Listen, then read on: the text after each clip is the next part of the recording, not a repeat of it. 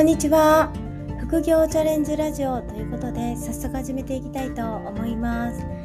今日は時間についてお話をしてみたいなと思います、えー、皆さんはね時間とお金どっちが欲しいですか？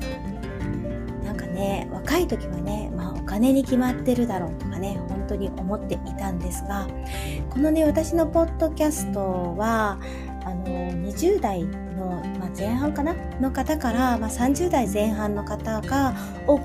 聞かれているようで自分と同年代よりかはすごくねお若い方が聞いていらっしゃる傾向にあります。これねあのちょっと見れるので、うん、あの年齢分布を見たら若い方がね聞いてくれているんだなと思って、えー、感じています。で私はですねもうあのアラフィフであと数年あと12年で50歳が来るのでもうあの人生のうちね、まあ、人生80年って言ったら本当にもう、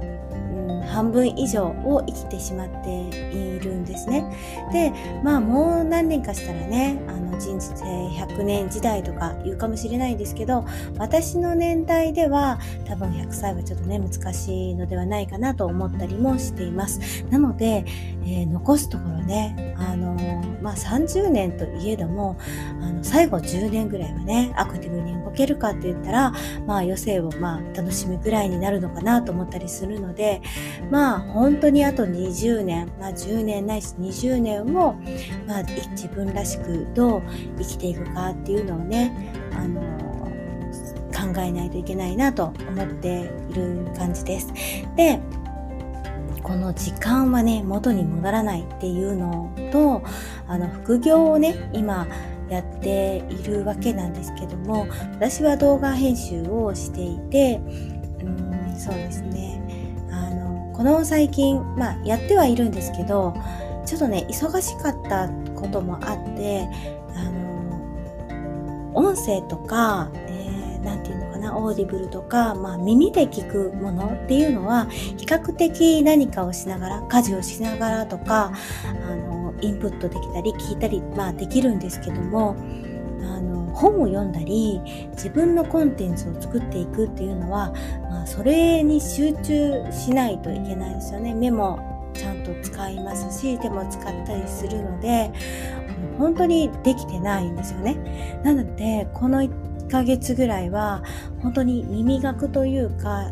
えー、そうですね何かラジオを聴いたりとかするので自分のコンテンツがあの積み上がっていないっていうことに本当に気がついて、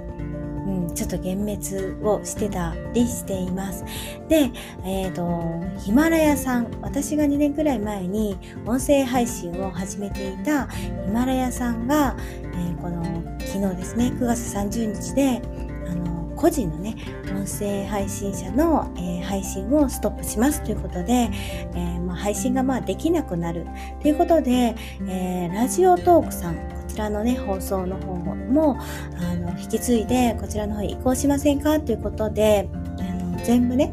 えー、移行させていただきました。なので、あの、自分はラジオトークさんで、えー、配信をね、本当にしたことなかったんですけど、あの、ヒマラヤさんが、まあ、何て言うんですかねなくなってしまってなくなるじゃないな。あの配信ができなくなってしまってラジオトークさんから声をかけていただいてじゃあ移行するかということで移行した時点でコンテンツが、えー、何本だったかな。結構何百件とね登録されているんですよね。これってねあすごいなと思ってあのこのアンカーとかでも配信してるんですけども、えー、自分がこの数日間サボっている間にも皆さん聞いてくれているんですよね。これってね本当にすごいことだなと思って自分は24時間しか生きられない生活できないのに自分が寝ている間も自分が遊んでいる間もあの再生されているってね本当にすごいことだなと思っています。で、あの、ちょっとね、動画編集の方が立て込んでいたりはするんですけど、やはり、あの、この音声配信だとかでも音声配信だけでは、えー、マネタイズとかねちょっと難しいと思うのでやっぱりアフィリエイトをあのくっつけていくとか、えー、自分のねビジネス、うん、まあビジネスって言ったら硬いんですけど自分がどこでマネタイズをするのかをよく考えて、えー、っていかないとなと思っていました。であのやっぱり人のコンテンツを聞くっていうのは、えー、確かにあの自分の知識もつくし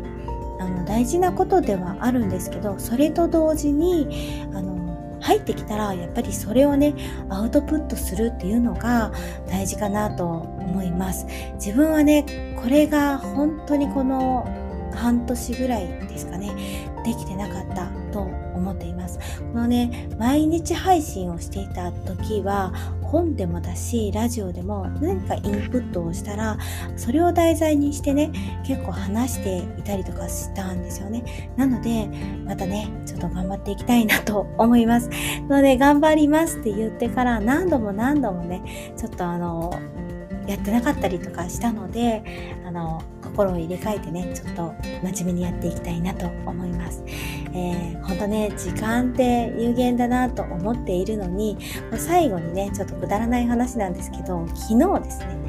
あのうちの父親も84、5ですかね、85歳なんですけど、まあ少し地方が入ってきて、えー、そうですね、1週間に2回ぐらいは実家に帰ってて、昼ご飯を一緒に食べたり、まあ食材持って行ったりとかしているんですけども、昨日は12時ぐらいに電話が鳴ったので、まあ普通に電話に出ると、まあおとついですね、昨日の前は一緒にいたんですけど、あの、かや、時計が止まっとると、あの電話がかかってきたんですね。で、えー、なんで？と思って、うん、まあ普通に聞いてたら、今12時になっとるけん、時計が壊れとるみたいな感じで言ったんですけど、いやいや、父ちゃんこれ、あの、12時やけんねって言ったら、え？みたいな感じですごくびっくりしていたんですけど、前の日にね、ちょっと疲れていたこともあって、まあ私もちょっと死んだように寝てたんですけども、うん、あのー、体もね、多分しんどかったもあって、えー、12時までね、ぐっすり寝てしまって、時計が間違っているとかね、あの、大騒ぎをしてたんですけど、まあ、あの、ボケてないということで、うん、本当にね、お父さん、うちのね、父親も85歳なんですけど、まあ、本当に元気なんですけども、うん、本当にボケずに認知症をねそこまでひどくならずにあと何年ね生きるかっていうと父親にあの週2回ね、え言ってますけども本当にあの人生のうちにあのあと何回会えるかって言ったらねあの本当にそう数回なんだなと思うとねやっぱ親孝行も、